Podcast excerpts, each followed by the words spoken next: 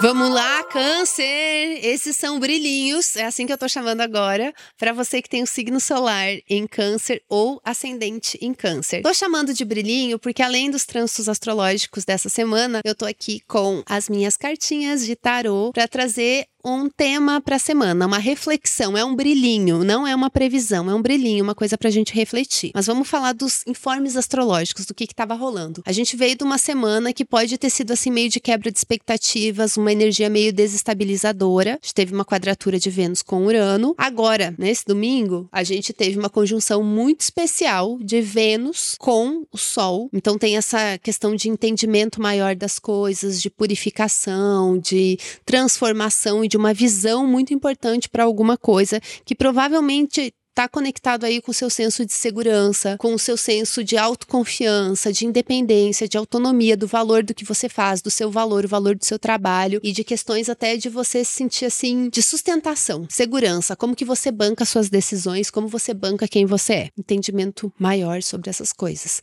Daí agora durante a semana, no dia 16, a gente vai ter uma lua nova em Leão, iniciando um novo ciclo para pensar no futuro e seguir essa visão que você está tendo, começar a plantar algumas sementes sementinhas para as coisas se desenrolarem no futuro, que pode ser um futuro próximo até, e um futuro também a longo prazo, para você desenvolver essa visão que você tem, esse entendimento que você está tendo agora tá bom? Então vamos lá, vamos tirar uma cartinha de brilhinho, tema da semana, uma reflexão para você.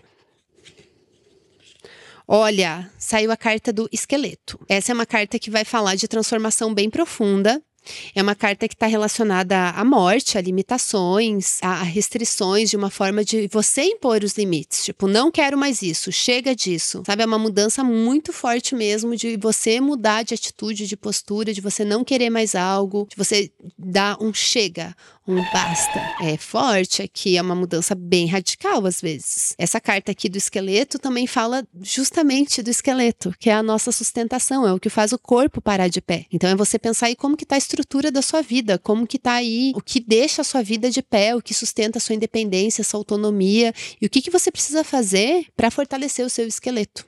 Eu acho que tem tudo a ver com o que a gente estava falando sobre estrutura, né? Essa também é uma carta que fala de nivelar. Você entender que você precisa deixar coisas no passado, limpar terreno, é um grande limpa-limpa, com certeza. E você dizer daqui não passa mais, agora em diante eu vou construir algo diferente. Vou fazer um, uma nova estrutura. Então você nivela e entra numa nova fase que combina com a lua nova em Leão.